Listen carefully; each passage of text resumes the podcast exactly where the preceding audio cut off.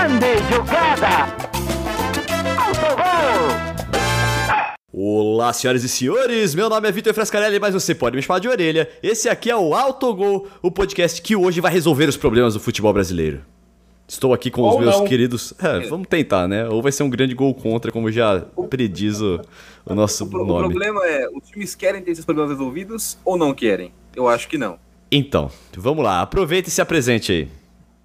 Eu sou o Felipe Altarujo, um prazer falar com todos vocês. É, Eu sou o Rafael Noia e não é tão, tão prazeroso falar assim. Eu preferia estar dormindo, mas a gente tá aqui gravando podcast. Ó, a gente tem vários temas pra discutir e tal. Esse aqui é um deles. Esse, esse tema já apareceu antes no Autogol, né? A gente falou sobre.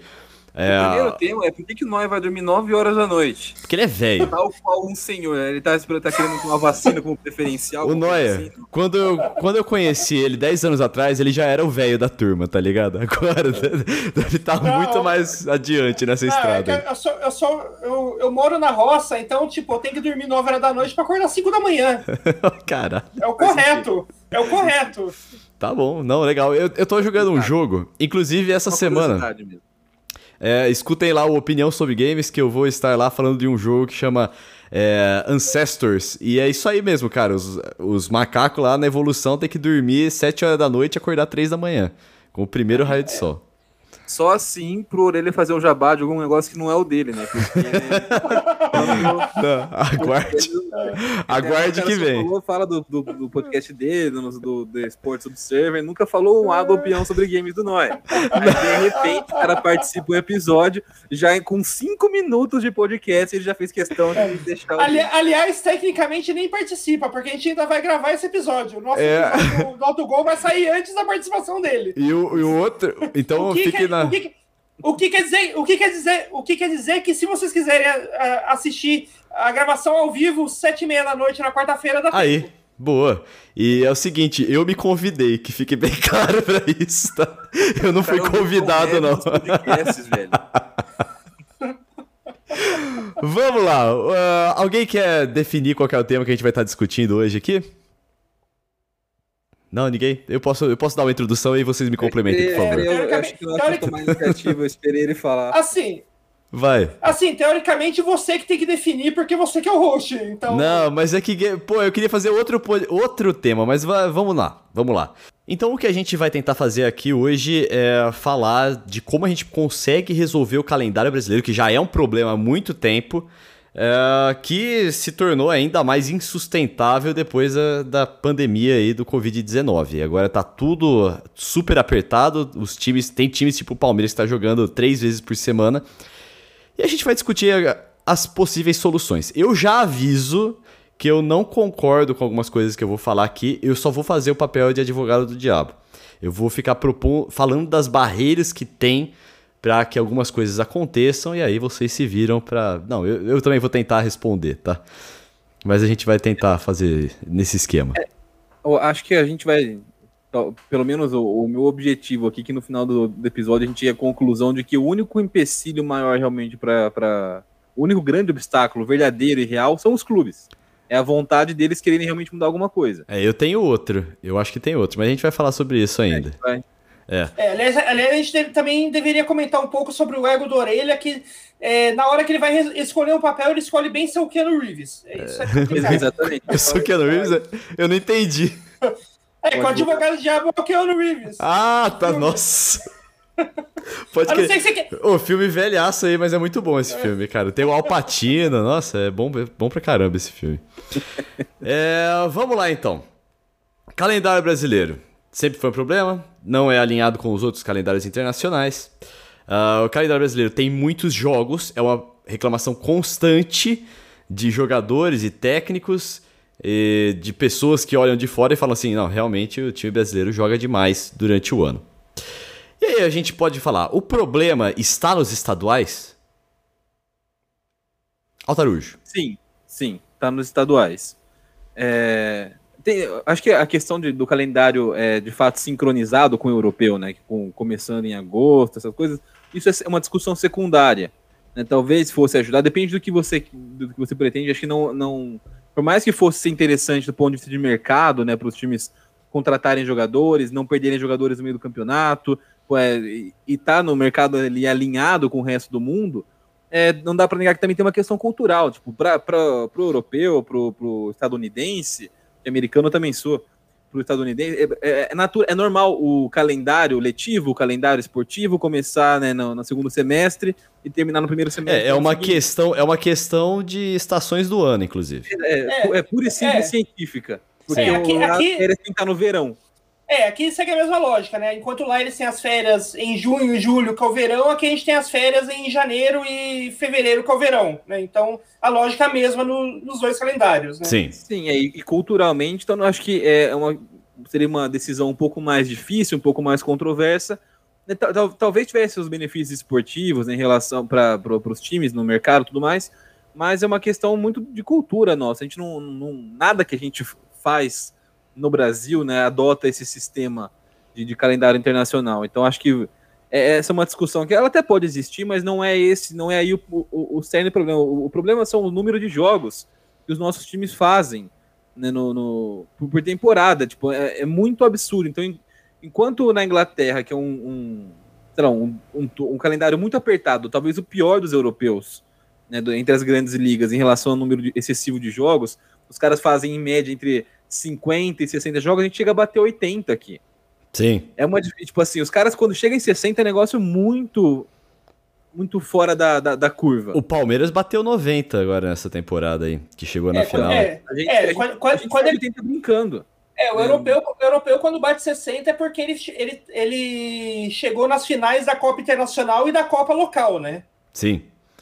Então é o seguinte, a gente tem esse problema aí, nós temos o Paulista, só que aí a primeira coisa que as pessoas vão falar é, se você matar o Paulista, os estaduais, se você matar os estaduais, você vai estar tá matando times pequenos. Essa é a primeira é, barreira que a galera coloca. É, isso refuto é, logo de cara, né, como alguém que acompanha futebol do interior e, e, e, e tem um time do, do, do, interior também, a pessoa fala assim, ah, mas é porque você não gosta, não, pelo contrário, eu adoro futebol interior.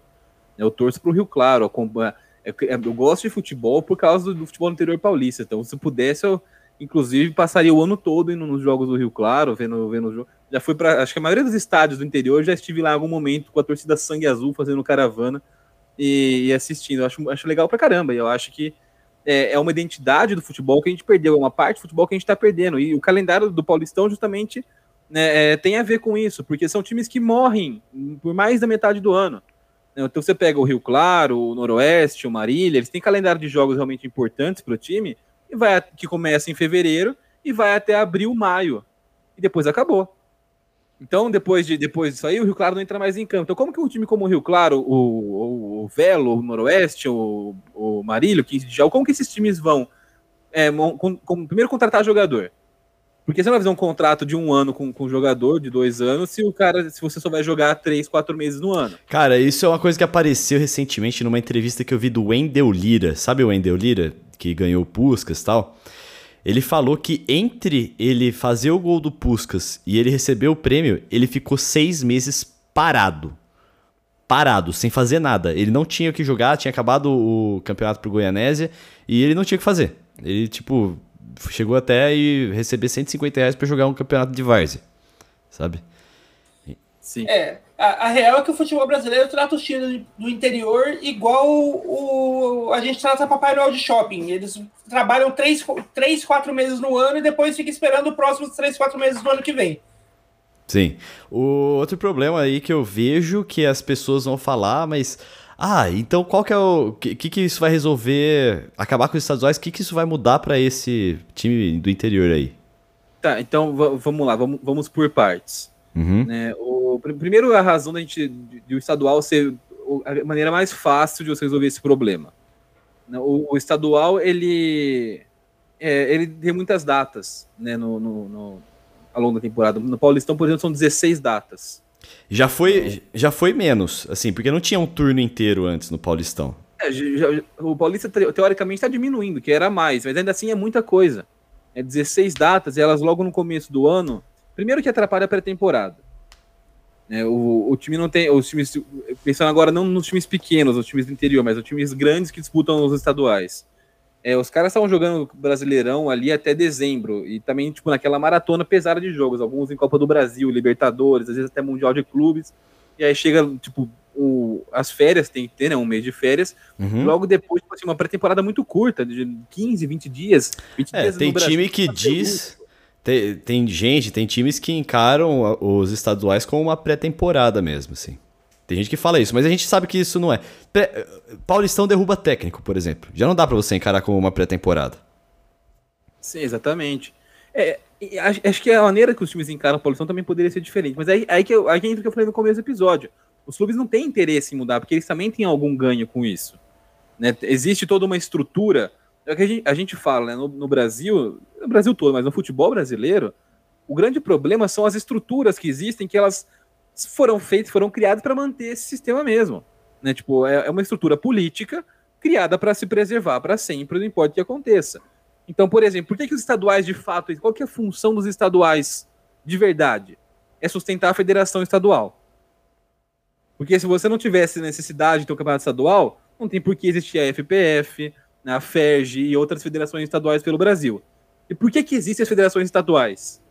Porque são votos na eleição né, você é, no, no, na CBF. Então, na, na, a eleição da CBF, inclusive, tem, tem, cada voto tem um peso. Tem o peso dos clubes, o peso das, das federações, e quem desequilibra esse peso das votações são as federações. Então, com, com essa estrutura de poder, com essa estrutura de, né, de ramificação de CBF para federações estaduais, é possível manter o poder na CBF. É tipo um negócio bem. É, é simples, é elementar, né? Se você não é nenhum esquema mega elaborado, mas o, o, normalmente as federações votam com a situação da, da CBF. É muito raro uma federação estadual votar contra a situação da CBF. Isso faz com que o, qualquer presidente seja lá ou seja reeleito, ou o candidato dele seja eleito né, para ocupar o cargo de presidente Sim. da CBF. E, cara, tem uma coisa que acontece em confederações. É... Acho que você já escutou os episódios anteriores, você sabe que eu trabalho com esportes. Em esportes, não vou colocar jabá, vou tentar vou tentar me segurar para não colocar jabá no meio disso.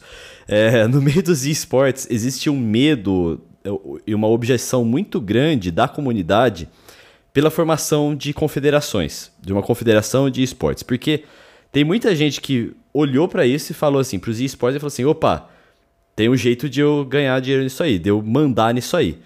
Só que nos esportes é muito diferente porque quem é a, bola, a bola, o futebol não tem um dono. Não tem uma pessoa que fala assim, oh, eu tenho os direitos é, de publicação da bola.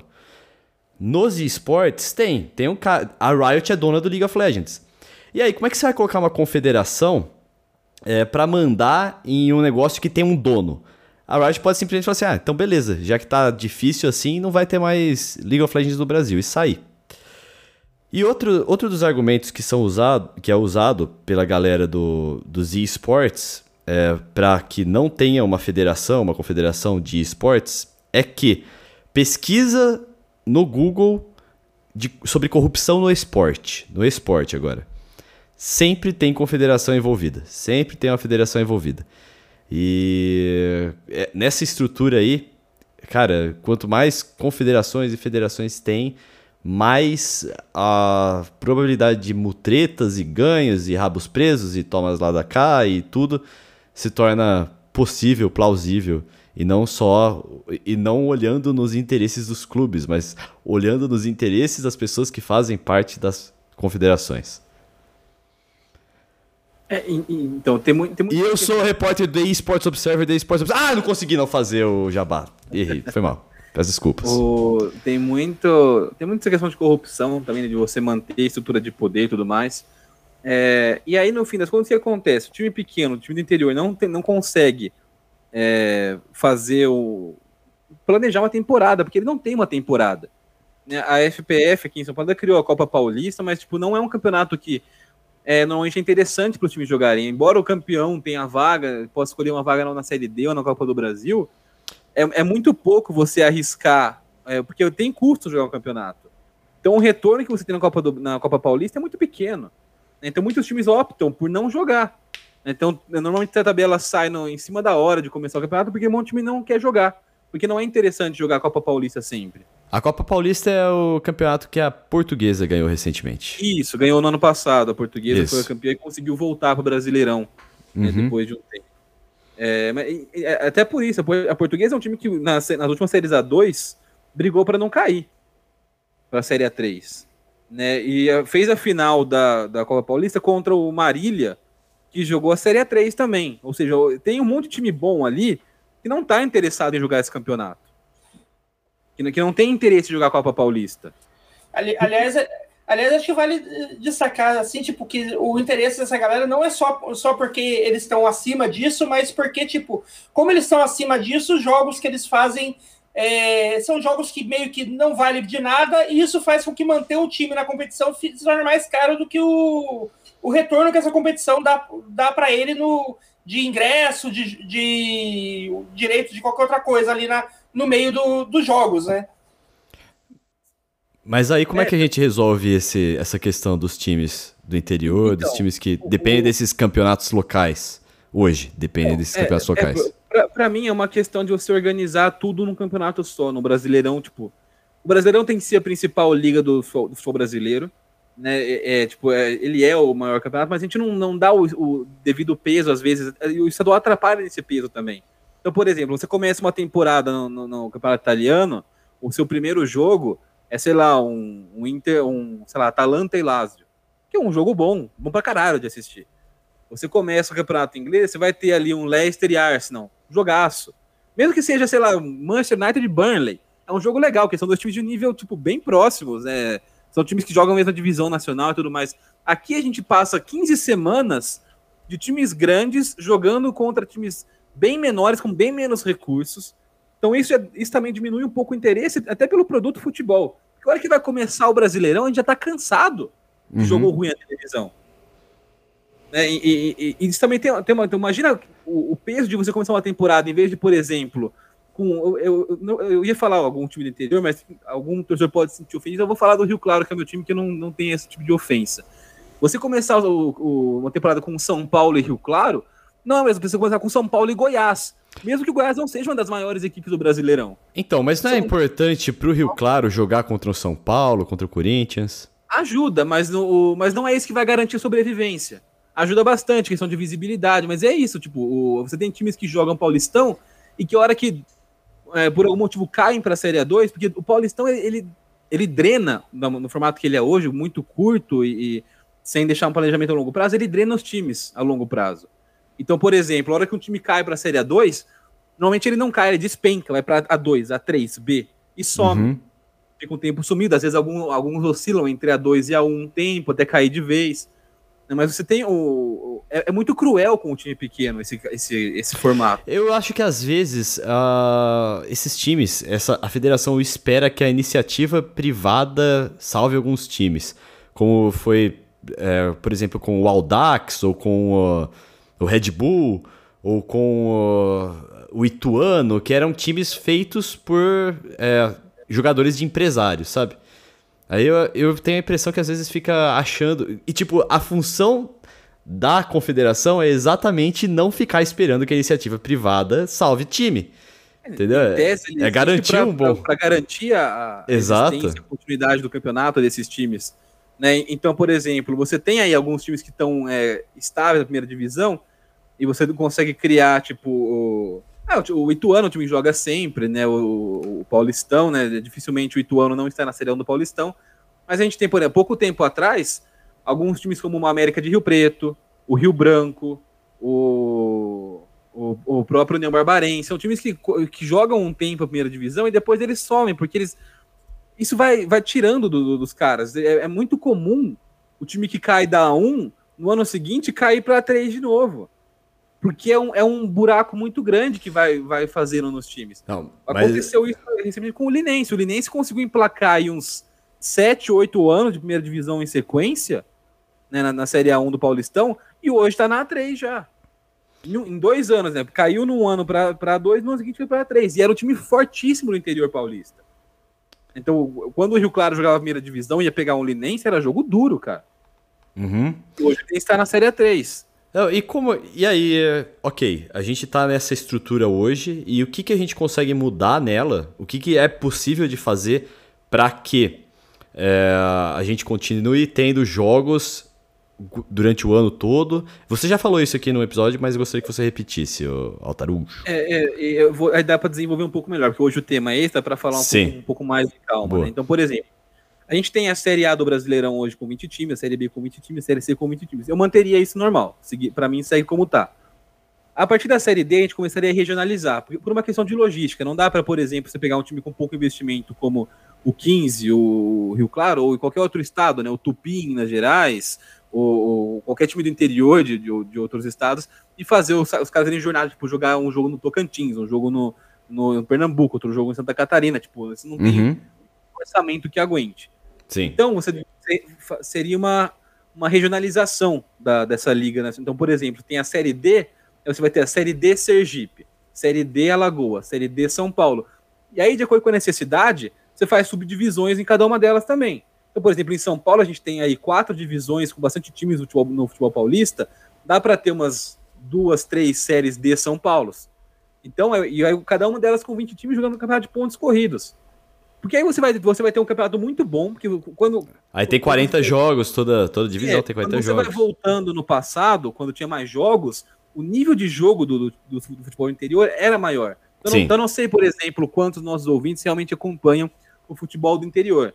Né? Eu que cresci acompanhando, eu, tipo, eu, eu, vejo o nível do jogo caindo cada ano, tipo, a, a, cada ano. Quando eu comecei a acompanhar o Rio Claro, já era uma, uma era de início de decadência do futebol do futebol do interior paulista.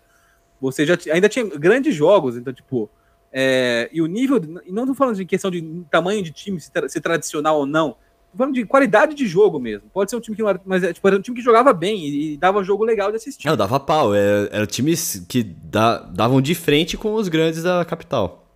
Hoje, hoje ainda os jogos são competitivos, mas não, não tem mais qualidade do jogo.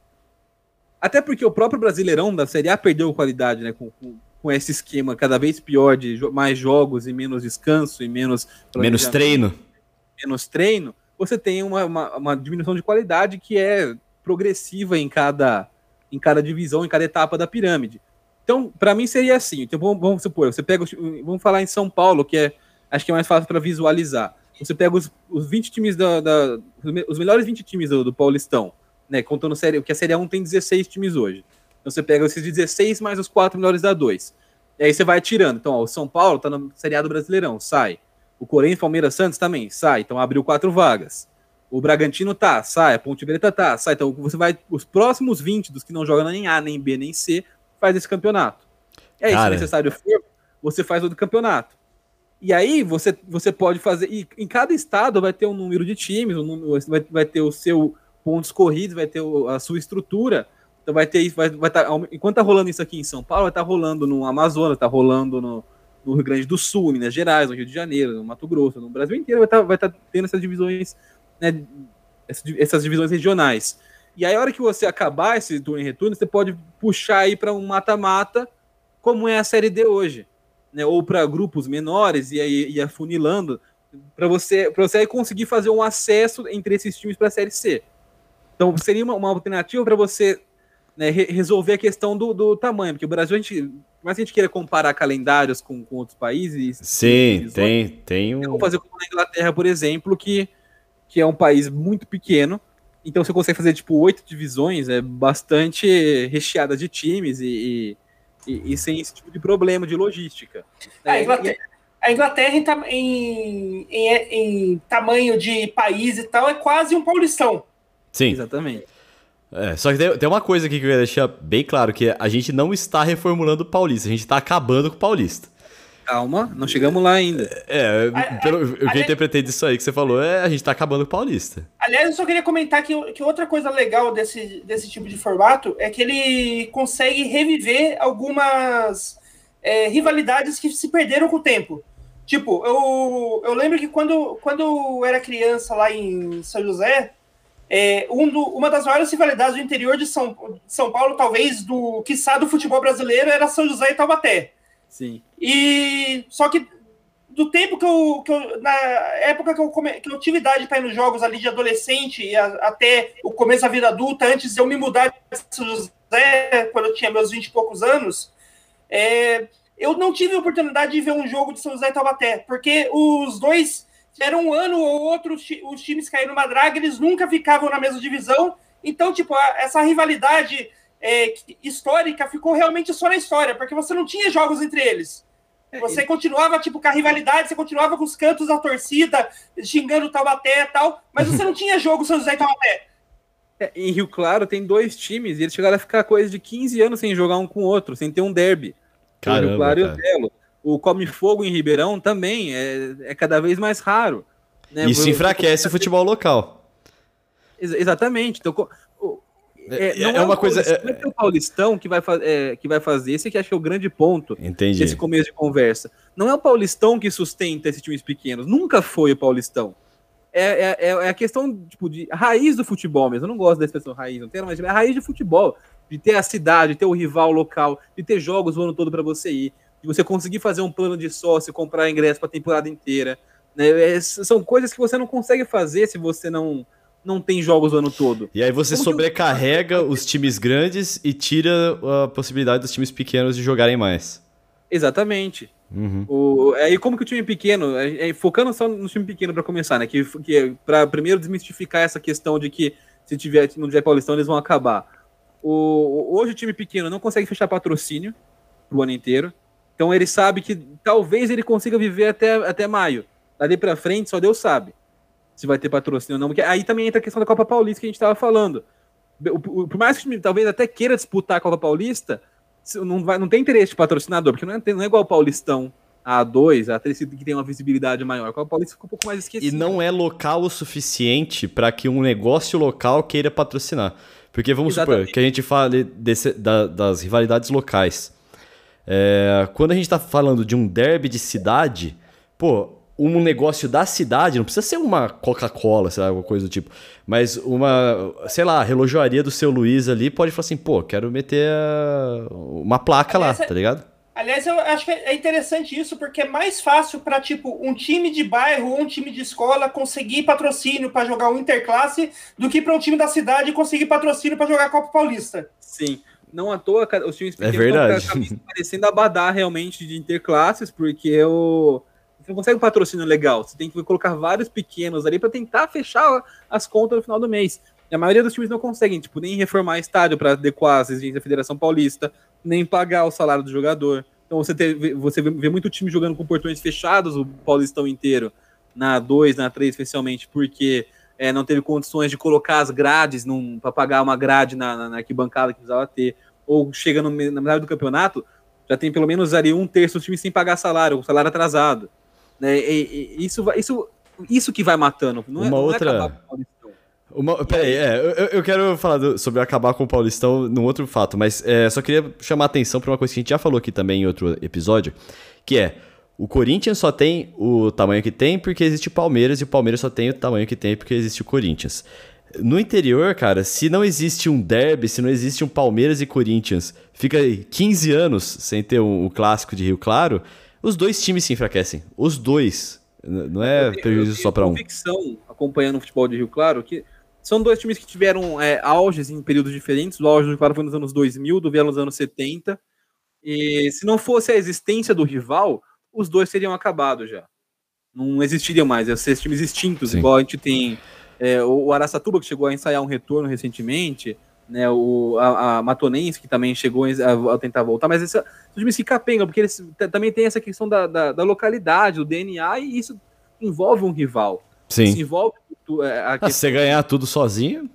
E, e, não só o futebol se beneficiar do, do comércio da, e do, do, do, da indústria, pequena indústria local, mas o contrário também. O futebol cumpriu seu papel social de ajudar a movimentar a economia da cidade porque você tem ali empre é, movimento emprego, pra, pra seja para você vender pipoca nos jogos ou, ou para você, né, equipe de rádio da cidade que vai transmitir jogo, é, patrocinador que vai, vai, vai conseguir ter visibilidade. Então, tudo isso é, é, um ecossistema que sempre existiu no futebol do interior e, e sempre fez o futebol interior ser muito forte. E a gente está perdendo, que o, o formato atual está matando. Mas então você falou do Paulistão aqui nesse, nesse formato Isso, queria voltar, então, queria... Onde que ficaria o Paulistão aí para mim? O problema é o número de datas do Paulistão. Né, para mim teria que haver uma, uma redução drástica de datas no Paulistão. Então, vamos pegar um, um campeonato que é, uma liga, né, um país que tem muitos jogos também, mais do que o ideal, mas pelo menos consegue fazer pré-temporada, é, parar quando tem data FIFA. Ainda não está meio longe do ideal, mas a Inglaterra pode ser um, né, um, um objetivo um pouco mais factível para o Brasil. Dá para a gente mirar, por exemplo, numa Alemanha, que só tem uma liga com 18 times só, e, e não tem, e só tem uma Copa, então os caras, tirando quem joga competição é, europeia, tem realmente poucos jogos para você fazer na temporada. Né? Acho que a Inglaterra tá num, tem, um, tem mais jogos que a média europeia e poderia ser um parâmetro mais factível para o Brasil alcançar. É, e a Inglaterra, a Inglaterra, o legal é que, assim como aqui, ela também tem um campeonato que muita gente. É... Eles têm a Copa do Brasil que, deles. Que, que toda gente, muita gente critica a existência dela ainda hoje, que é a tal da, da Carabao Cup, né? Exato, a Copa da Liga. Mas aí, para mim, o nosso, a nossa resposta passa por uma criação de algo parecido. Então, por, por que, que lá não, não, não é, é, é, sei lá, é uma boa essa Copa da Liga? Vamos falar com as palavras corretas. Porque são os mesmos times que jogam FA Cup. Por que, por que, que eu vou ter uma, uma, duas, duas Copas com os mesmos times? A diferença é que na FA Cup tem um pouco mais de times que abrangem um pouco mais de divisões. A Copa da Liga são só as quatro primeiras, mas já é bastante divisão. Ou seja, no final das contas, ali a partir, a partir das é, oitavas de final, são os mesmos times que jogam. Que jogam os dois campeonatos. Então, realmente é, é redundante ter esse campeonato. Mas, por exemplo, para a gente, imagina você fazer uma Copa, no lugar de uma Copa da Liga, né, trazendo esse calendário para cá, os estaduais. Então você pega, você pega qualquer time do interior que, que quiser jogar, joga. Não, não vai ter critério de classificação. Vai entrar. Então, ah, deu 80 times, legal. Vai jogar todos contra todos, os 40 que ganharem passam. E quando você funilar e chegar em quatro times do interior, ou oito, se for o caso, aí você bota os times, os times grandes. Eles vão entrar nessa reta final. Então, o São Paulo, o Corinthians, o Palmeiras, a Ponte, o, o, o Santos vão fazer ali eh, quatro, cinco jogos no máximo.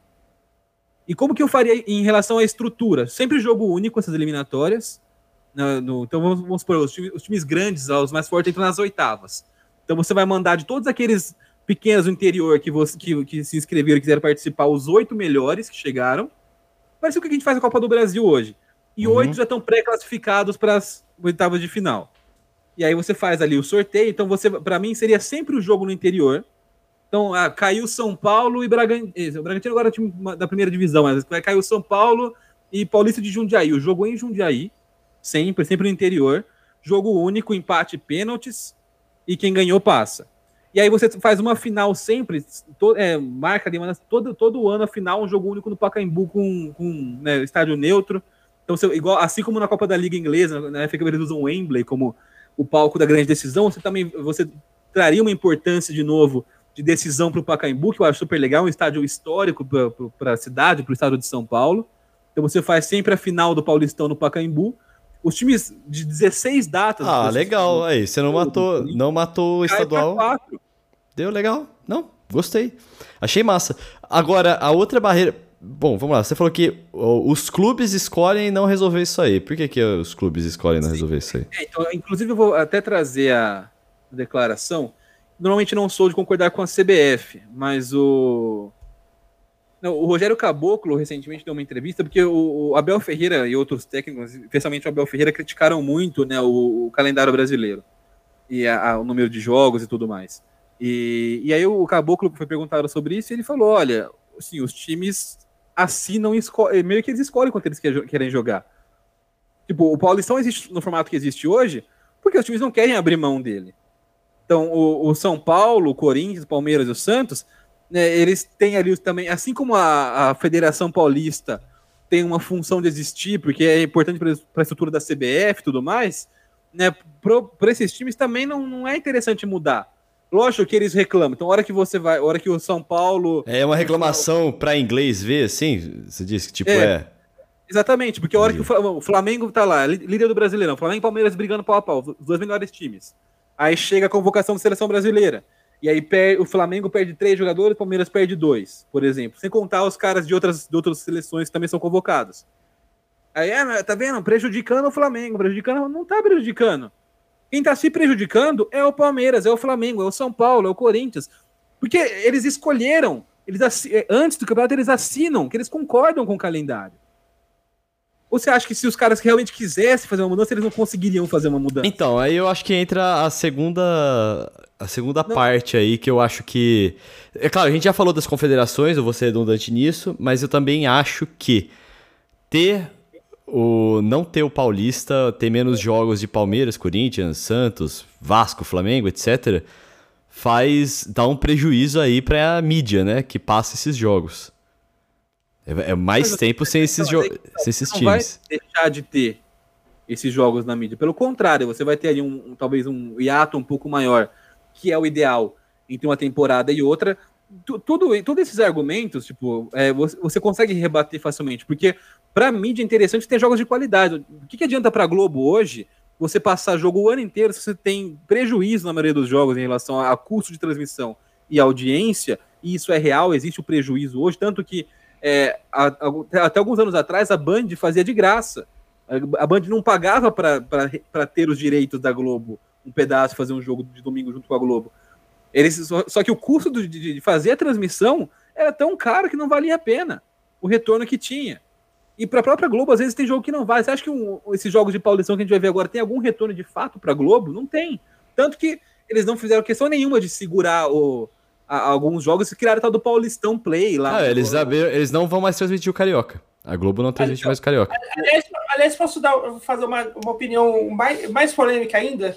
É, acho que não só para o Paulistão, mas até em outros campeonatos maiores, tipo o Brasileirão mesmo, é, muitas vezes o que a televisão ganha não é na transmissão do jogo em si, mas é nas mesas, nos programas de mesa redonda falando sobre os jogos. E para você ter falando de programa de mesa redonda, criando polêmica vazia, você não precisa de jogo, você consegue fazer isso na pré-temporada.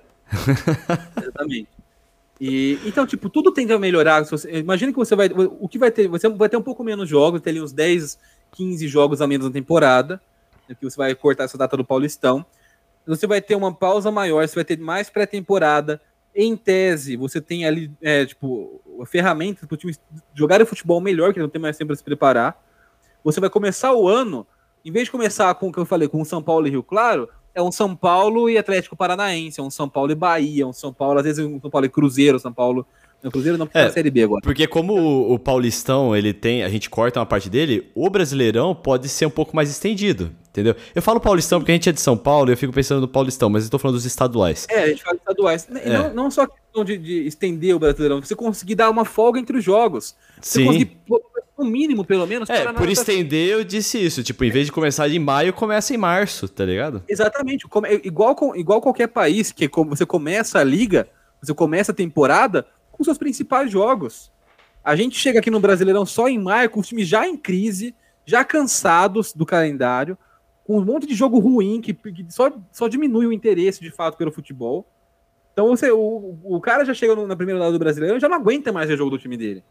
Aliás, a gente vê porque gosta, porque é torcedor, porque é fanático. Mas, tipo, de fato, curtir a experiência, não tem isso. Aliás, então você vai ter jogos de qualidade na televisão, teoricamente aumenta o interesse pelo jogo também. Então todo mundo tem a ganhar com isso. Sim, e eu acho. É, pode falar, né? Aliás, aliás eu, eu, diria que os estaduais são a pior coisa que existe no calendário para qualquer time grande. Porque se você não ganha o estadual goleando todos os jogos, você já chega no seu campeonato principal do ano, que é o Brasileirão, em crise. Com Sim. o técnico sendo cobrado por coisa que nem precisa é, com o jogador sendo queimado também por nada. Tipo, é, é, são, o estadual são ali dois, três meses para criar crise que não precisava existir no seu time. Ó, e outra coisa que eu acho é que se a gente começar com os times uh, maiores, assim, só em março, por exemplo, vai falar assim, nossa, mas vai ficar dezembro, janeiro e fevereiro sem jogo de time grande. Velho, olha como a copinha ganha por ser num período que não tem jogo de time grande tá ligado? Os outros times pequenos que iam estar. Tá... Pô, a gente não ia assistir um Palmeiras e Corinthians, um Palmeiras e uh, alguma outra coisa, mas a gente ia assistir, pô, vamos ver o Guarani União Barbarense, tá ligado? Ia, ia valorizar os jogos, porque é o que tá rolando. Sim, e, e, e, não só isso também, né? Você, você, é o que a gente falou, você valoriza, você cria, você cria uma expectativa. Parece que o futebol hoje no Brasil, parece que você se torcedor de um time é meio que uma. Não é, é mais um negócio, é um peso, tá ligado? Isso também entra a questão de cultural, de, de perder e ganhar, que a gente só valoriza quando ganha, que a gente já falou em outros episódios. tipo assim, no final das contas só um é campeão, então os outros 19, parece que o ano foi jogado no, no, no buraco, não valeu de nada, não sei o quê, né? A gente, a gente é o único campeonato que termina com terceiro lugar e quarto colocado em crise no, no, no Brasil. Né? Sim. O, é, termina a temporada com uma sensação de que o Inter foi horrivelmente. Não, os, os caras só não foram campeões. Ficaram em segundo, coloca, ficaram em segundo lugar. Tiraram muito mais do que era esperado deles, né? O São Paulo e o Inter. E, e, então, e você cria. Que, pô, a gente. Né, acho que nosso público talvez acompanhe bastante futebol internacional também. Então, cara, o que, que acontece na primeira rodada de Premier League? Tem uma puta expectativa para jogo. Porque o, o cara tá na seca de jogo faz um tempo. Então ele, ele, tem interesse maior. Porra, faz tempo que eu não vejo meu time. Aqui a gente acabou. É, é que esse ano foi mais bizarro ainda. Mas mesmo quando não tem essa. essa o coronavírus, que e começa, que acaba o Brasileirão na quinta e começa o Paulistão no domingo, é um tempo muito pequeno, não dá, não dá pra você sentir tanta saudade assim, às vezes. Às vezes você sente, se você tá, com, se você tá de bem com o seu time, você sente um pouco mais, né? Mas o, você, não, você não tem aquela antecipação, a gente não valoriza o nosso produto. Concordo, seja em concordo. jogo, em, em criação. Então, pô, o Brasileirão tinha que ter um, né, um negócio a mais. Imagina você ter, lá, um, três semanas de teaser entrando, especial, e guia do, do, dos clubes, igual eles fazem na, na, na Europa, na, na, Argentina, tipo, como vem cada time em todos os programas, você criar um senso de, de antecipação para você vender o seu produto melhor também. É, e, e acho que, e que, esse tempo, pouco tempo que a gente tem, também é, acaba atrapalhando para a gente fazer a ideia do hype das contratações, que é algo que funciona muito bem nos times europeus. Você tem dois meses ali que você está contratando, mudando o time, e daí quando o time vai estrear, tá todo mundo, nossa, como será que a nova contratação vai jogar? Aqui o, a, a, sua grande contratação vai chegar com dois, três jogos já no, no campeonato, o time Ou mais. Muitas vezes. Sim. Tendo que estar para buraco. É, para resolver, para tapar buraco. É, então, tem tudo. E aí, por exemplo, também outra questão, tem as finais dos estaduais. Então vai lá, lá em Minas vai ter um Cruzeiro Atlético na final. Aí você vem de uma final de campeonato, aí na semana seguinte começa o Brasileirão. Você, você tipo, é, o estadual não vale tanto, é legal, o Cruzeiro Atlético é um jogo legal, uma final de, de, de, de Campeonato Mineiro e tudo mais, tem o seu peso, mas não é um, lá, um peso gigantesco que vai acabar o mundo para os times, não é aquele negócio. Mas ao mesmo tempo, ele tira bastante a importância do jogo da semana seguinte, que é o começo do Brasileirão, que deveria ser o nosso campeonato. Então, tipo, como Olha... que eu vou vender, por exemplo, um, um jogo, do, um São Paulo e Bahia na primeira rodada, que é um puta jogo legal de ver, teoricamente Dois times legais da primeira divisão. Se acabou de ter um Corinthians e São Paulo na decisão, e uma semana atrás. Sim. Você também tem, tem, tem questão de saber valorizar o peso dos campeonatos. Sim, concordo. E, e, tem uma coisa que você me lembrou agora, é que por causa da pandemia e por causa da mudança de datas, porque o Palmeiras foi jogar o Mundial, a gente tá tendo final de Copa do Brasil é, aos domingos, né? E ontem, né, antes a gente, a gente tá gravando esse episódio no dia 1 de março, ontem, no dia 28 de fevereiro, a gente teve, por pedido da Polícia Militar, um jogo de domingo às 9 horas da noite. Uma final de campeonato, domingo às 9 horas da noite. Eu falei assim, caraca, fosse jogo único, era o Super Bowl brasileiro, velho. Eu, eu achei que valorizou demais, demais, demais ser nesse horário o, o, o jogo. Eu, é, eu, eu acho que deveriam... Oi? Saiu tem que testar essas coisas diferentes. Às vezes funciona, às vezes, às vezes também não, porque não tá na nossa cultura. Mas não, a, gente não vai, não tentar, não tiver abertura para tentar esse tipo de coisa. Agora, então, voltando à discussão do, do, do Paulistão, você quer que eu conte para você o porquê que os times os grandes não querem que acabe o Paulistão do jeito que ele tá hoje? Por quê? Vamos lá. Premiações do Campeonato Paulista. O primeiro lugar do Paulistão ganha 5 milhões de reais. Né? O segundo, terceiro, 1 um milhão e pouco cada um e o, o quarto 800 mil. E vai caindo até o último lugar que ganha apenas 100 mil reais. E isso só, isso só de premiação. É para mim onde que vem a grande chave. As cotas de televisão. Sim. É, historicamente. É, é por isso a, que foi da mídia também. É, é a, a divisão é, que, deve, que a FPF deveria atuar como uma intermediária né, para garantir a justiça. Você tem ali 32 milhões de reais de, de para ser, serem divididos como cota normal de televisão. Desses 32, 26 para Corinthians, Palmeiras, Santos e São Paulo. 6 divide em 12. São os outros 12. Aí fica foda. Aí fica foda.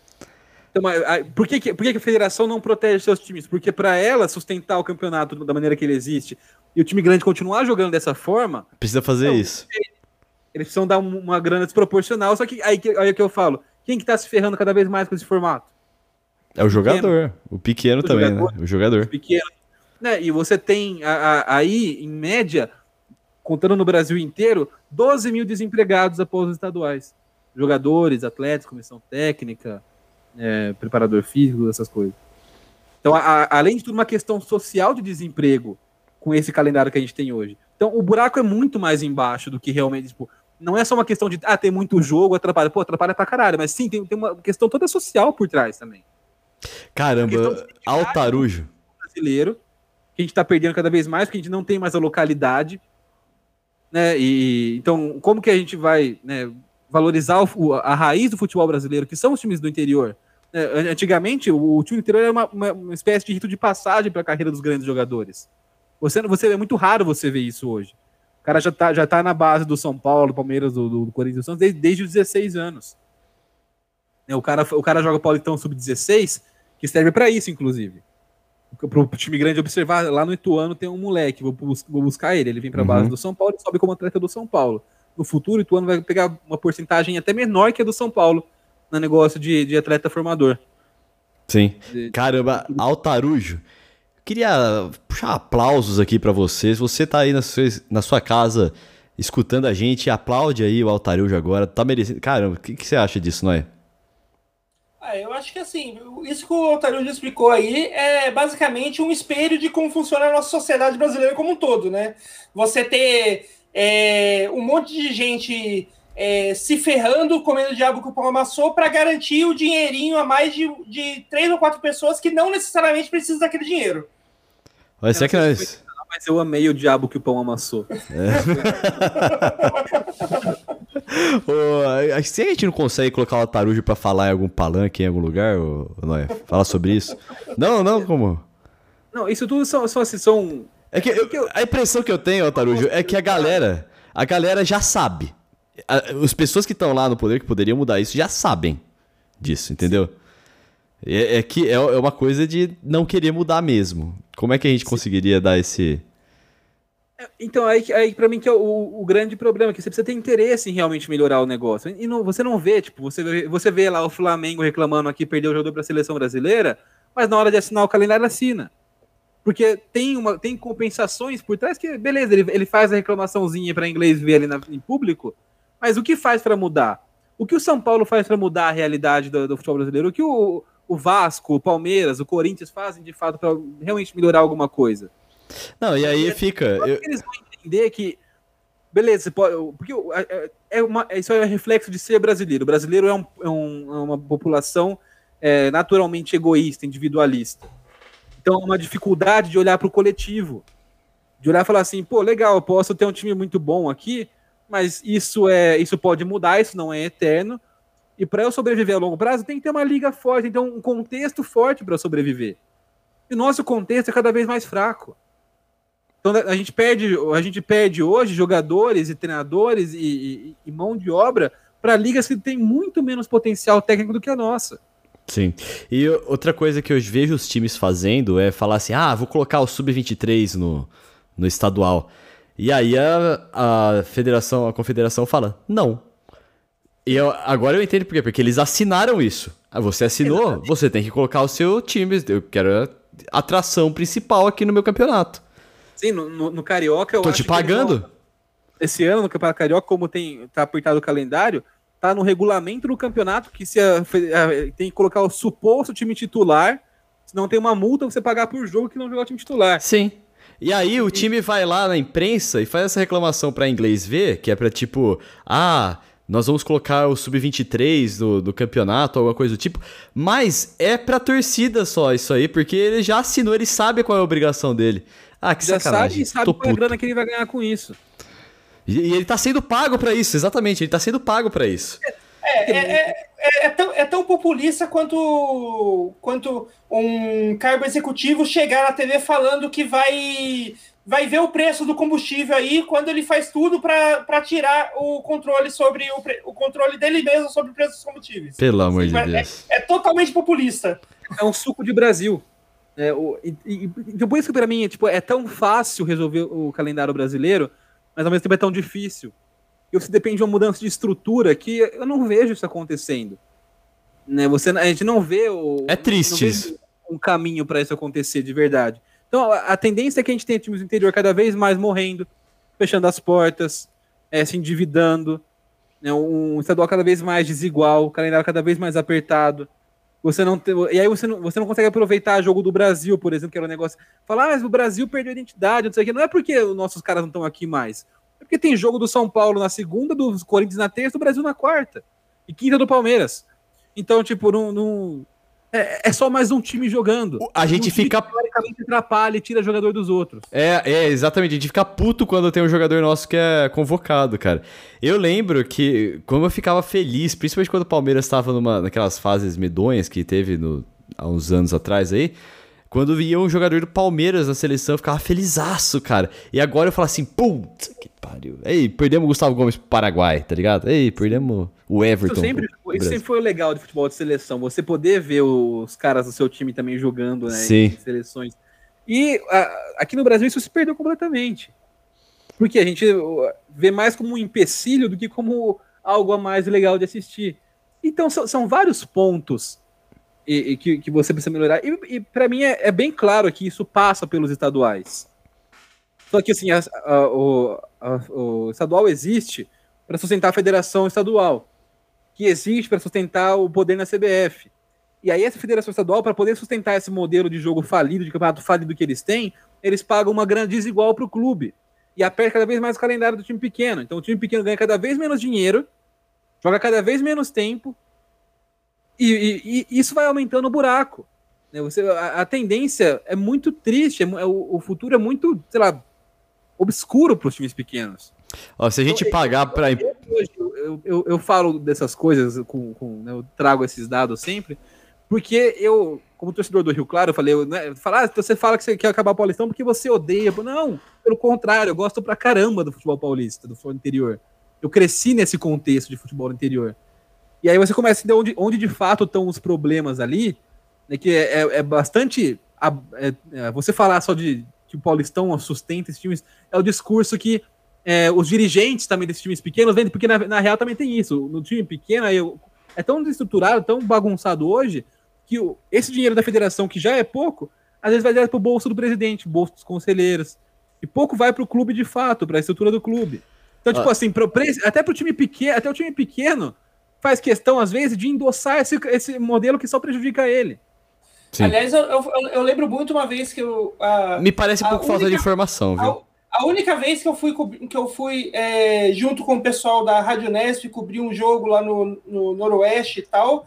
Eu lembro que eu cheguei um pouquinho antes, bem antes, na verdade, do jogo começar, e fiquei naquela entrada de onde entram os jogadores. Onde entra o, o time do. A entrada que é exclusiva de funcionários ali.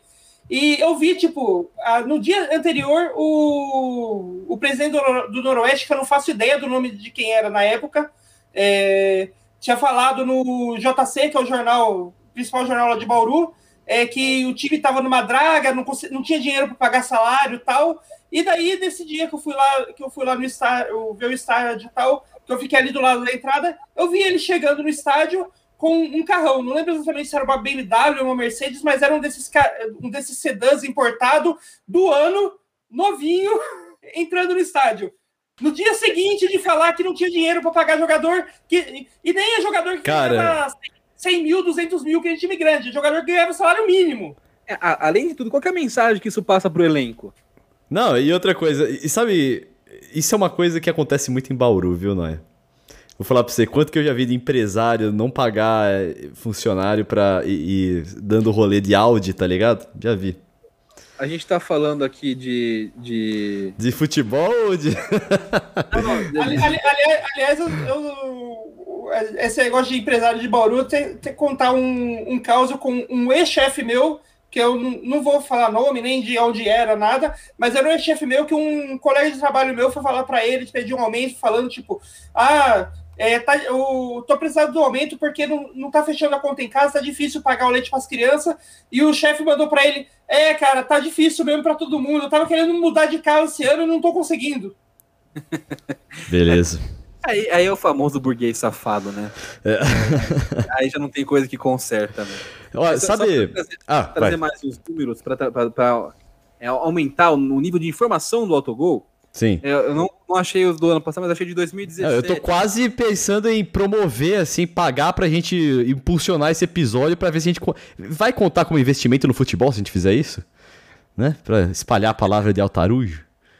O... Mas, ó, os jogos. Eu separei aqui os jogos, né? Número de jogos por time no mundo.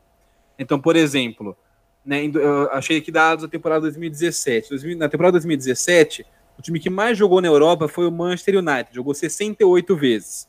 Normalmente esse posto é de um time inglês mesmo, porque tem bastante jogos no, no, no, no calendário interno deles. Normalmente acontece o que aconteceu aqui também. O segundo e terceiro ali são Real Madrid e Barcelona, porque Real Madrid e Barcelona tendem a monopolizar as Copas da Espanha também. Então são times que vão, vão normalmente longe na Champions e chegam nas finais das Copas na Espanha, então eles fazem um pouco mais de jogos.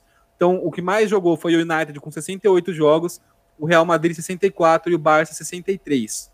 No Brasil, o Flamengo jogou 84 jogos. A diferença para o Manchester, que já jogou bastante né, para o padrão europeu, é de 14, 84 menos 16 jogos, que é o que, que é? É o estadual.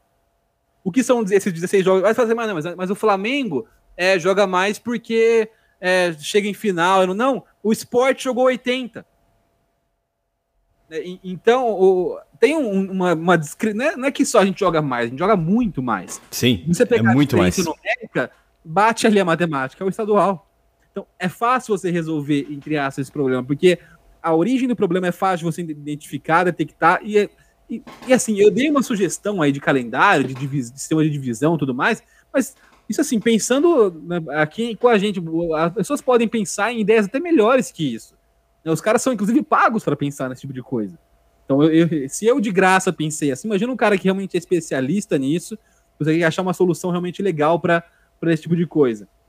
Agora, o, o, o... É, apesar, apesar que conhecendo os nossos especialistas em logística, eu não boto fé nisso, não. se, for, se, for, igual os Pazuelo da vida. o... Mas é, tem, tem então essa questão, né? Tipo, é, é é fácil identificar e pensar em soluções para esse problema.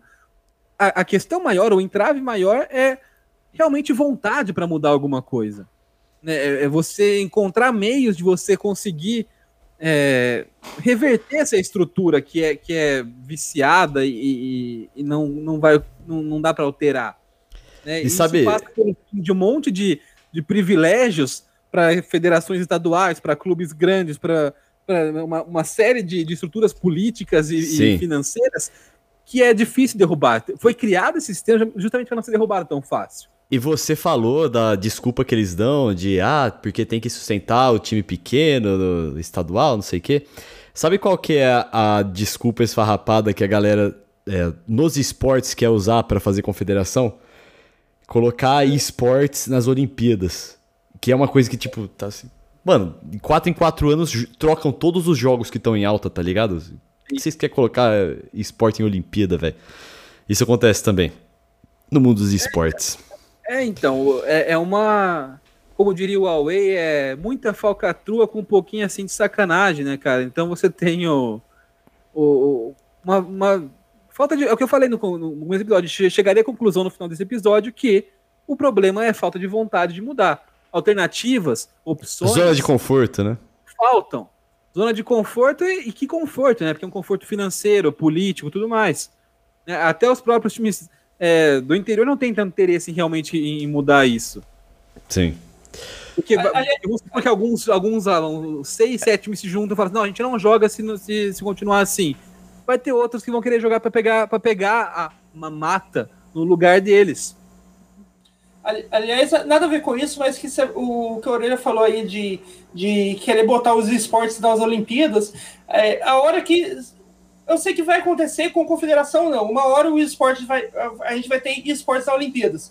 E quando a gente tiver esportes das Olimpíadas, a gente vai ter o jogo de Mario e Sonic nas Olimpíadas jogando Mario e Sonic. vamos lá então, vamos falar nossas mídias sociais, galera, depois dessa maravilhosa consideração. Vai, Noia, pode falar. Então, quem estiver procurando na, nas redes sociais, você pode me achar no Twitter, é arroba Rafael Noia. Tô lá falando quase nada, mas eu estou de olho em tudo que acontece ou não. Ele é o Big Brother. Não, é, tipo assim, é que se eu não vi e não tá acontecendo, tipo, então não existe. É uma coisa meio assim. Assim, considerando, que eu, assim considerando que eu tenho um irmão mais novo, eu sou o Big Brother, então. Tá bom, beleza. Você vai falar de Mengão campeão hoje, Orelha? De quem? Mengão campeão? Quem campeão? Mengão? Bing... Flamengo? Mengão? Ah, é verdade, o Flamengo ganhou. ganhou. Bom, peraí, vamos terminar. Vamos falar as nossas mídias sociais e a gente vai para os destaques. E a gente vai pra, falar para a participação aqui do, do nosso querido, ah, querido ouvinte. E aí a gente vai para os destaques. Vai, pode falar suas mídias sociais, Otariujo. O meu é o arroba Felipe Otarujo, vai estar escrito aí para ficar mais fácil para vocês acharem, não tem que ficar soletrando já é ruim soletrar isso quando eu vou estar fazendo aqueles telemarketing por telefone, você tem que falar, fala e-mail, aí você tem que falar ALT, né? Toda vez é a mesma. Araújo? Né? Não, não, não é. é. Então procura aí, eu já, já, já fiz o alerta, já fica então um alerta de conteúdo, não talvez não seja lá interessante. Eu tenho opiniões, às vezes, meio raivosas no Twitter. É, eu não lembro. Você postou uma coisa muito bosta esses dias aí, que eu, eu ia até comentar, eu ia deixei, não, vou deixar pra falar no autogol e eu esqueci agora o que que era. Mas eu vou procurar e foi um negócio que você falou assim, cala a boca, mano, nada a ver. Não lembro sobre o que que era. Eu tenho falado muito sobre Big Brother. Não, não era sobre Big Brother, era sobre futebol mesmo. Eu não sei. Bom, mas tudo bem. Ah, não, era uma coisa do. A gente tava falando. Não, não era do Dani Alves. Porque até concordei com o que você falou lá. Mas beleza. É... E as minhas mídias sociais são Vitão Frasca. Vitão, você já sabe, sem o tio no ar. Pode acessar lá. É, seguir, fazer o que você quiser. E não se esqueça também de seguir, assinar, sei lá o que está escrito aí, no botão verde aqui do Spotify. Aqui o Autogol para você continuar recebendo nossas atualizações. E para você que colocou o Autogol em outros agregadores de podcast, muito obrigado. Temos aí rádio, alguma coisa aí, eu vi um monte aí, tem um, pelo menos uns quatro aí que colocaram a gente, muito obrigado. É, vamos lá para a participação do nosso querido ouvinte que nós temos hoje aqui, o nosso querido Henrique Malavaz. Já mandei um abraço para ele, falou que não dá para escutar a gente andando de bicicleta e dessa vez ele mandou uma mensagem de áudio sobre uma coisa que a gente falou no episódio anterior. Vamos ouvir agora o Henrique. E aí, Vitão, tudo bem? Tô ouvindo o podcast aqui e vocês começaram a falar do Santos e Flamengo, que foi 5 a 4 pro Flamengo.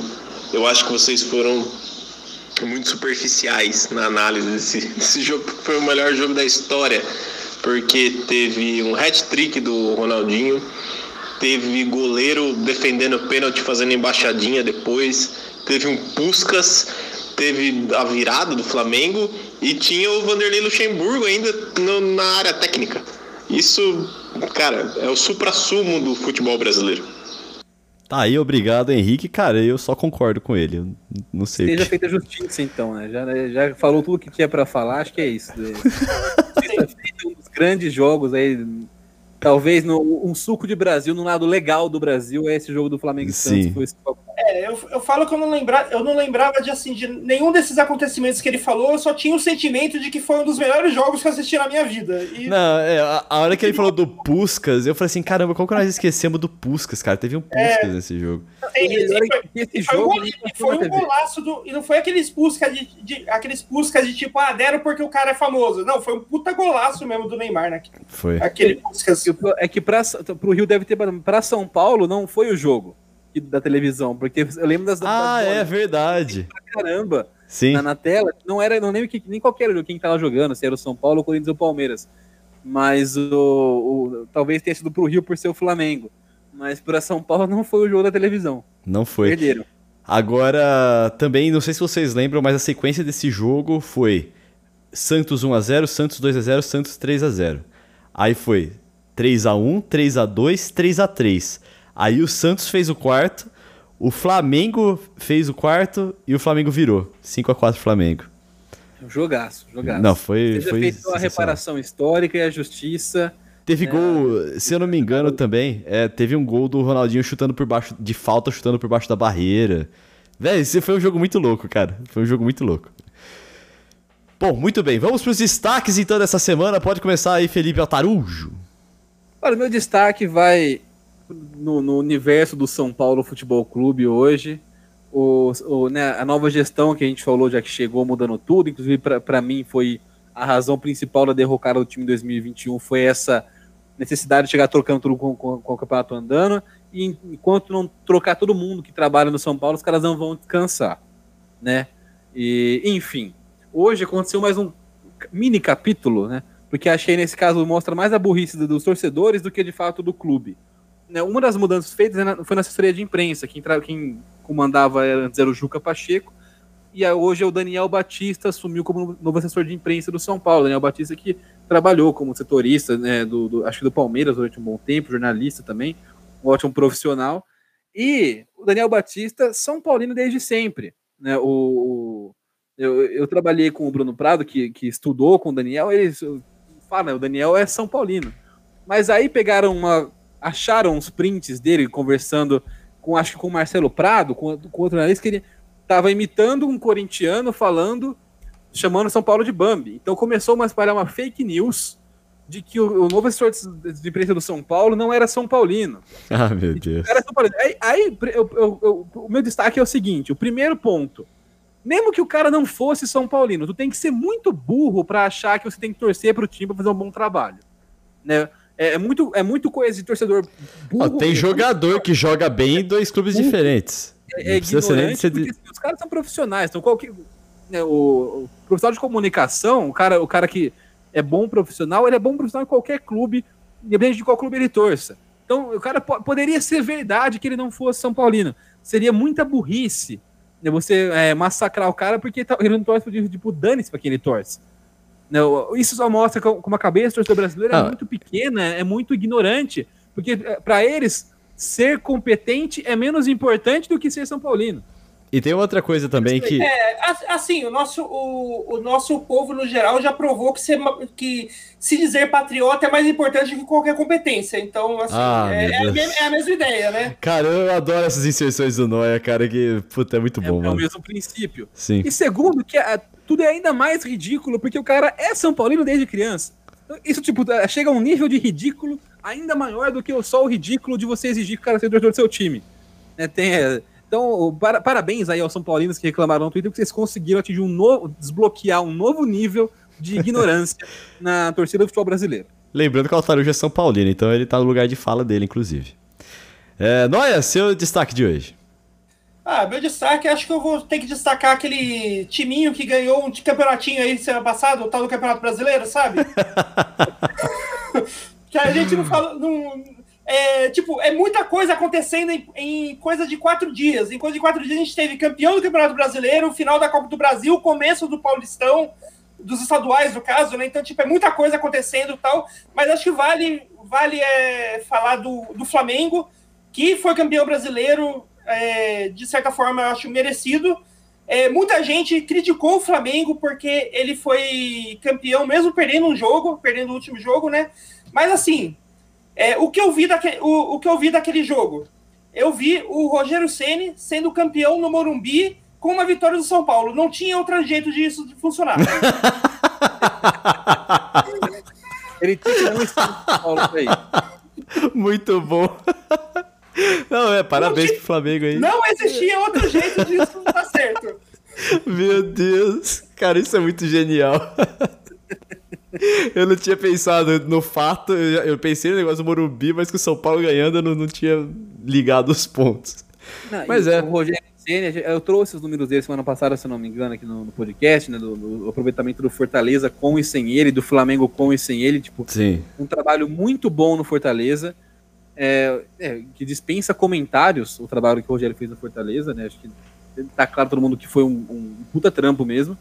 E, e, no Flamengo, apesar de tá, tipo, ter pouco tempo de trabalho, teve menos que um turno, né? Conseguiu ali com algumas dificuldades, contando com o tropeço de outros times que estavam concorrendo também, mas é, é campeão. Né? O, no fim das contas, o Rogério Senna começou a carreira de treinador em 2017 no São Paulo, não ganhou nada, porque estava no São Paulo, e depois ele foi ganhou do, é, dois cearenses no, no, Fortaleza, uma Copa do Nordeste, uma Série B e agora um Brasileirão da Série A. Então, um, um intervalo de, de ali três, é, três anos, em 2018 ele ganhou o primeiro título, né? Em 2017 ele não ganhou nada. Em 2018 ele ganhou o primeiro título. É, então, em três anos são cinco taças e cinco taças importantes. Ah, mas é o campeonato cearense, mas o cara treinava Fortaleza. Não dá para o cara ganhar a Champions League treinando Fortaleza. Então, tipo, tudo que o Fortaleza disputava, ele disputou muito bem. Tudo que o Flamengo disputou com ele também disputou bem. Né, o, o brasileiro foi campeão brasileiro. Então, tipo, é de se reconhecer assim. Acho que há trabalhos, tem coisas que melhorar. Não dá para você analisar tanto nem para cima nem para baixo, porque está em começo de trabalho do Flamengo ainda. Mas a gente viu um movimento aí de, de, de tentativa de queima rápida do, do, do, cara no mercado, porque é o que a gente estava falando algum dia, né? acho que não sei se um ou dois episódios atrás, quando alguém tenta propor algo novo, sair dessa covardia que se tornou o futebol brasileiro nos últimos anos, é, o, o, o cara é, começa a ser mais perseguido, começa a ser mais cobrado, a régua dele sobe, né? Tipo, se o, se o Rogério se ele não fosse campeão é, brasileiro, não, não serviria. O, seu, seu, não, o próprio Fortaleza entregou muito acima, a gente viu o Fortaleza depois sem o Rogério. Né? E, então, a nossa avaliação tem que ser um pouco menos é, resultadista, me, menos no sentido, tipo assim, ah, ganhou ou não ganhou né, e ver o desempenho. O cara faz bons trabalhos. O, trabalho que ele fez em São Paulo foi um bom trabalho também. Né, Sim. O, o Rogério Ceni. É, aliás, é, essa máquina de queimar técnico nosso, tipo, se você for mostrar seu currículo sem dizer, sem mostrar, dizer o nome, você falar, tipo, ah, eu tenho um técnico aqui que em quatro anos de trabalho ele, ele teve dois títulos estaduais, um título regional, de campeonato regional e um título de campeonato nacional. O pessoal vai olhar e falar, esse cara é um gênio, esse cara é um ótimo técnico. Mas a hora que você coloca o nome Rogério Ceni, é, tipo, ele não presta, e tanto não presta que a, a, a imprensa já, já tá é, começando o processo de, de, de, queimar ele, e eu já vi hoje, hoje mesmo algumas manchetes de tipo, Jorge, o Jorge Jesus de volta ao Flamengo, porque o Jesus está tipo, em crise no Benfica e já estão querendo botar ele, botar ele no lugar do Rogério Ceni. Sim. Sim. O, eu, você falou nessa do currículo, do currículo não, eu acho legal a, a, a, essa história. Então, vou, vou, vou, criar um cenário imaginário aqui. Você tivesse que escolher entre um técnico que está em 16 anos no mercado da Série A e conquistou três Copas do Brasil nesse intervalo, e o treinador que está há três anos, conquistou uma Copa do Brasil e uma Sul-Americana, quem você escolheria? É, eu acho que você está falando aí, um é o Thiago Nunes e o outro é o Mano Menezes. Correto? Exatamente. Agora, por que, que o Thiago Nunes é visto como um fracassado em só dois, três anos de mercado? E o Mano Menezes está aí há 16 anos com o mesmo número de título que ele. E a gente considera, bota ele ainda, né, no, ah, não, mas se trouxer o Mano é uma opção segura. Por que é uma opção segura? É foda, cara. Aliás, é aliás mesmo com nomes, eu ainda escolheria o Thiago. Mesmo sabendo os é, nomes. Assim, é, eu também escolheria o Thiago. Mas, mas não é uma decisão é, natural da, de grande parte da imprensa, dos torcedores hoje, né? O, em relação a como é tratado. Se você, o, o time tá para fechar com o treinador e tá lá com o Mano e Thiago Nunes, que em qualquer universo seria bizarro, porque não tem nada a ver um com o outro. Mas no Brasil é possível. Você vê o Atlético Mineiro aí é, pensando em, em, André, em André Vilas Boas, em, em Marco Silva e Cuca. Né? Então, para substituir o Sampaoli. Então, é, não, sentido não precisa ter né, no, no brasileiro. E aí, o, o, a, normalmente, esses caras vão escolher o mano, não, a opção mais segura, um cara ali para para segurar a onda. Por quê? O cara em 16 anos tem o mesmo número de título que o outro, praticamente. Sim. Em 3. Bom, parabéns aí. Eu não quero falar de resultado, tipo assim, isso trazendo para a régua resultadista que, você, que as pessoas usam. Que você tem que olhar o desempenho. Sim, sim, sim, eu entendi o que você é quis dizer. Uhum. mesmo, mesmo no seu critério, que é tipo, ah, é vencedor, então beleza, tá aqui a prova, não é, não é tão vencedor assim quanto você parece, ou não é tão mais vencedor que o outro. Sim.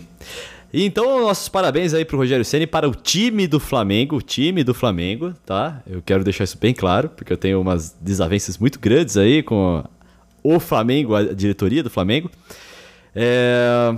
E olha, eu não vou mentir. Digamos. É, exatamente. E, e, assim, eu sequei muito, não vou mentir, não. Sequei pra caramba, torci muito para aquele gol do Inter sair. E é isso aí, é futebol. Eu, eu confesso que por, por uma ótica, foi, foi importante pra gente nessa semana, pra nossa saúde mental essa semana, a vitória do Flamengo. Porque se o Abel Braga termina esse Brasileirão como campeão, é que a gente fala dos oportunistas saindo do buraco, né? Os caras iam começar a sair até do quinto dos infernos Pra falar, tá vendo? O técnico tem que ser velho, tem que ser medalhão, tem que não sei o quê. Volta então, nisso. Seria, seria a premiação de uma incompetência. É a gente chegou num ponto, a gente tá falando, qualquer time que for campeão é uma premiação de incompetência, mas acho que vale premiar o menos incompetente, talvez, ali no meio. O meu destaque negativo de hoje vai para o Luan do Palmeiras, que olha, é, eu falei agora que eu sequei muito, eu tô falando agora do meu lado torcedor. Eu não me lembro em uma situação em que eu xinguei mais um jogador do que eu xinguei o Luan ontem. Assim, foi, foi bastante coisa, que eu, muitos nomes aí que eu, que eu, eu dei pra ele. Eu acho ruim, cara, mas, pô, precisa xingar tanto assim, rapaz? Não, cara, é porque, é porque veio acumulado do pênalti que ele cometeu contra o Tigres. E isso é, também veio... Se a justiça seja feita nesse caso, né, o, não é um... O cara cometer um pênalti não é nenhum crime, todo zagueiro tá sujeito a isso. Sim. É que o, a, ele comete um pênalti desnecessário e infantil contra o Tigre, que é, para mim, essa é a grande chave da, da é. análise da, da, influência dele no resultado dessa. Não, é, não, o cara fez um pênalti, não. Ele, tipo assim, ele inventou um pênalti pro Tigres, né? Não é, não é necessidade. Foi uma, uma falha de, de leitura, de timing da jogada. Depois ele compensou também, ele, ele, ele tentou consertar essa falha, errando também na, na, na, intensidade da dividida ali no movimento dele. Então foi um, um conjunto de falhas que culminou no gol de pênalti do Gignac. Sim. E... É. Aliás, o Luan, é o, quando, quando a gente fala, a gente, na quando fala de NBA e tal, na NBA a gente tem, tem um, um termo lá muito usado que é para o jogador que decide jogo, que é o. Eles chamam do o gene de clutch, que é o gene do. que é o cara que tem aquela coisa dentro de si que quando o jogo tá tá aberto, ele vai lá e decide, ganha o jogo e ganha o campeonato para todo mundo, que é algo que o Kobe tinha, o Michael Jordan tinha, essa, o LeBron tem. Tal. O Luan é mais, mais ou menos que o contrário disso. Ele tem o, o gênio do clutch ao contrário. Quando tá tudo aberto, ele vai lá e, e decide pro time adversário. É foda, cara. É, é foda, viu? O Luan, ele, tá, ele entra num bolo aí de, de... Eu não sei qual que é também, da, que a gente tava falando no WhatsApp esses dias. essa tara que o time brasileiro tem, com, com, que acho que também a imprensa comenta, com alguns jogadores que aparecem no Vasco. Tipo assim, os poucos que apareceram no Vasco que realmente eram bons acima da média, ninguém deu valor. Coutinho, a galera cagou aqui no Brasil. O Alex Teixeira foi embora sem, sem ninguém nem ver. O Alan, mesma coisa.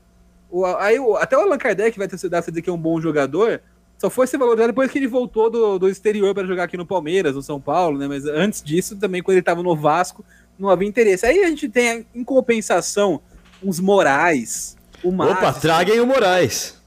Hã? Traguem é. o Moraes. É o, o Matos é, foda. Matos o foda. Marlone.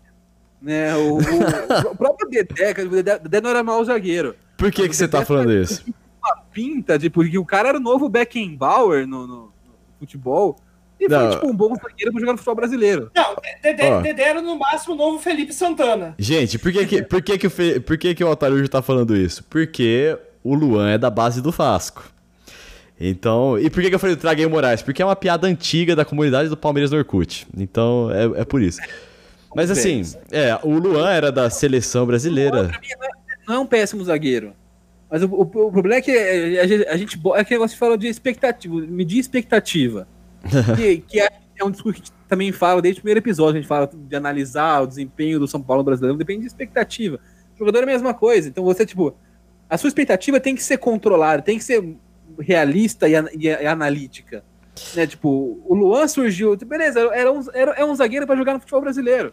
Mas Sim. pro Palmeiras tem, e pra grana que pagou, é, é, já não, não, não, vale investimento. Por que, que a gente cria expectativa tão grande, depois também, é, quando não, não atinge expectativa, vira um negócio muito abaixo também. É só um, cara, um zagueiro ok. Não, exatamente. Não...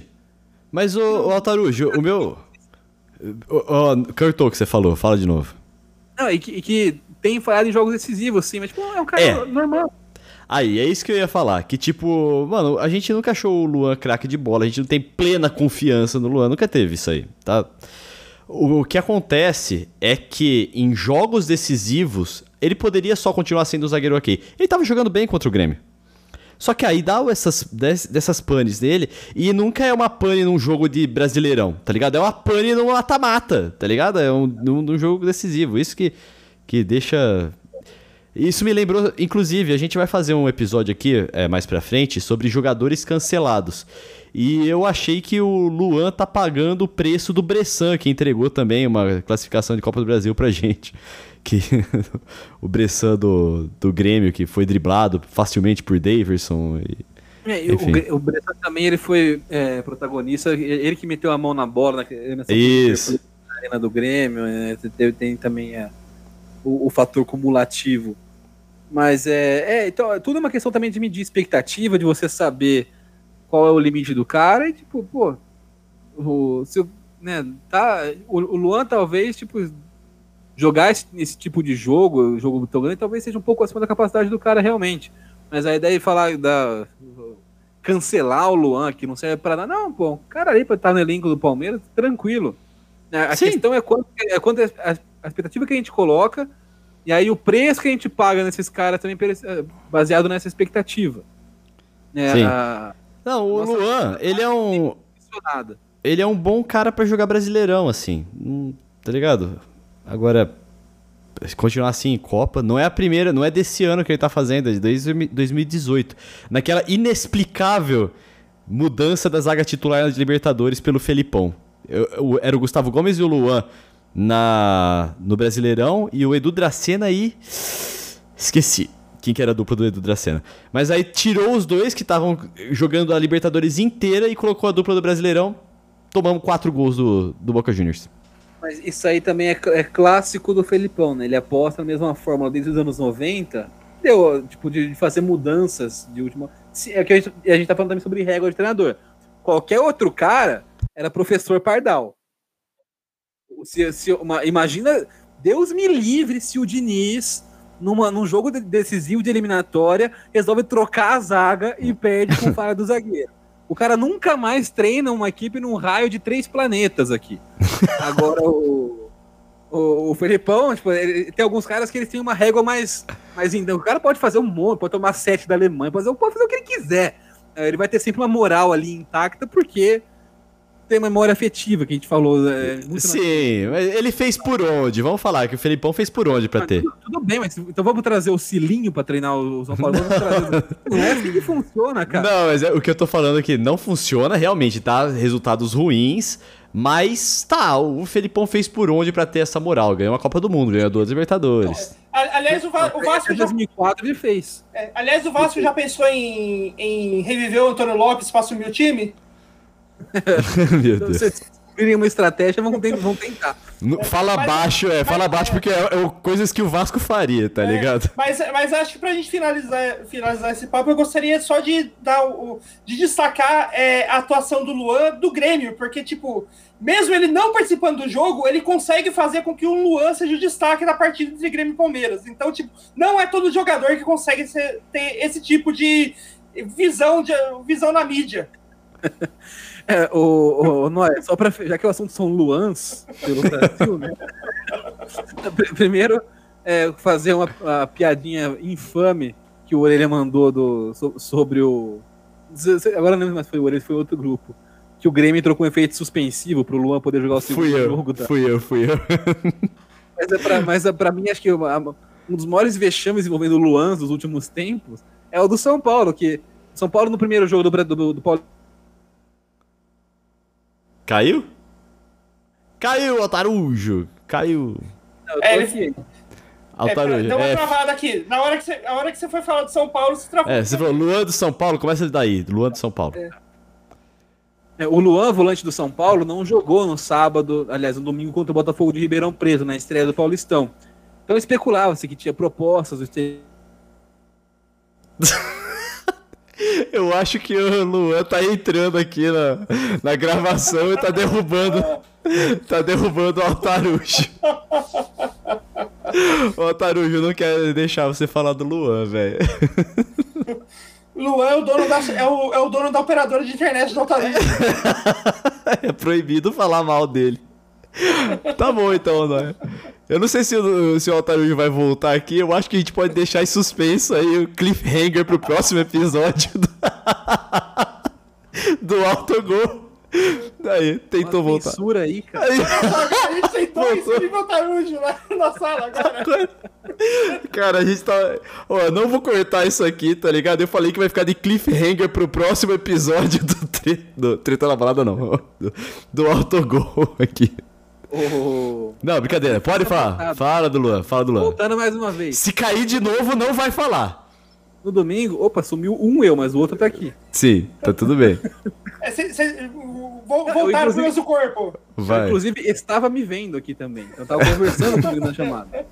Aí agora eu caí, mas eu continuei. O, o, cada dia é uma paranormalidade técnica diferente. Teve o dia do áudio saindo pelo microfone, Cara, hoje é a conversa consigo mesmo, né? Vai, fala é do Luan. Assim é assim que é o podcast, que os podcasts do, Hugo, do Salvador Hugo Palaia. é verdade, auto-entrevista, né? Ele se auto... É, ele seria muito bom pro autogol, inclusive. É, que, que o, que o Altarujo fala, fala tão bem que ele precisa se dividir em dois pra dividir a, a fala. É. Vai, fala do Luan. Não, então, o, o, São Paulo jogou contra o Botafogo no domingo, na estreia do Paulistão, e o Luan não jogou, então isso causou especulação. Eu tirei ele da chamada. ri, ri desmutado aí, não é pra você rir junto comigo aqui. Não é, tá, tá tossindo, passando mal de rir ele.